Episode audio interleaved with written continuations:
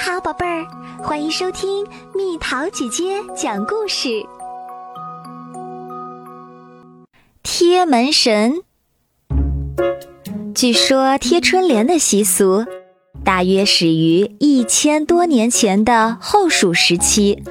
此外，根据《玉石宝典》《燕京岁时》等书记载，春联的原始形式就是人们所说的。桃符，小朋友，桃符是什么东西啊？听蜜桃姐姐讲给你听哦。在我们中国古代神话中，相传有一个鬼域的世界，当中有座山，山上有一棵覆盖三千里的大桃树，树梢上有一只金鸡。每当清晨。金鸡长鸣的时候，夜晚出去游荡的鬼魂必赶回鬼域。鬼域的大门坐落在桃树的东北方，门边站着两个神人，名叫神荼和郁垒。如果鬼魂在夜间干了伤天害理的事情，神荼、郁垒就会立即发现，并将他捉住。用绳子把它捆起来，送去喂虎。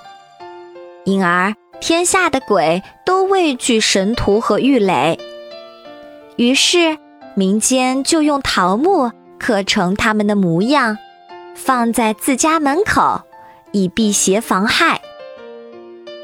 后来，人们干脆在桃木板上刻上神荼、郁垒的名字，认为这样做。同样可以镇邪去恶。这种桃木板后来就被叫做桃符。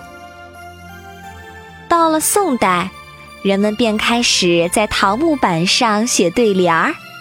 一呢是不怕失去桃木镇邪的意义，二是表达自己美好心愿，三可以用来装饰门窗，以求美观。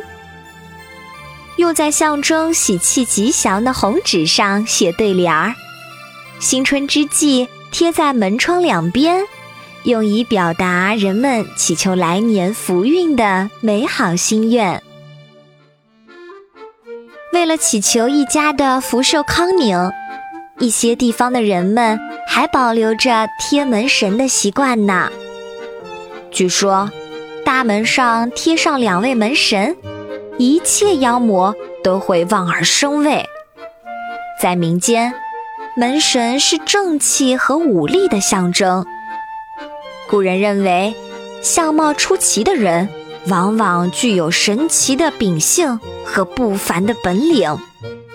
他们心地正直善良，捉鬼擒魔是他们的天性和责任。人们所仰慕的捉鬼天师钟馗。就是这种奇形怪相，所以民间的门神都怒目圆睁，相貌狰狞，手里还拿着各种传统的武器，随时准备同敢于上门来的鬼魅战斗。由于在以前我国民居的大门通常都是两扇对开，所以门神总是成双成对。唐朝以后。除了以往的神荼、郁垒二将之外，人们又把秦叔宝和尉迟恭两位唐代武将当做门神。好了，宝贝儿，今天的故事就讲到这里。如果想和蜜桃姐姐聊天，可以在微信公众号搜索“蜜桃姐姐”，关注我，在每天的故事评论区留下你想说的话哦。晚安。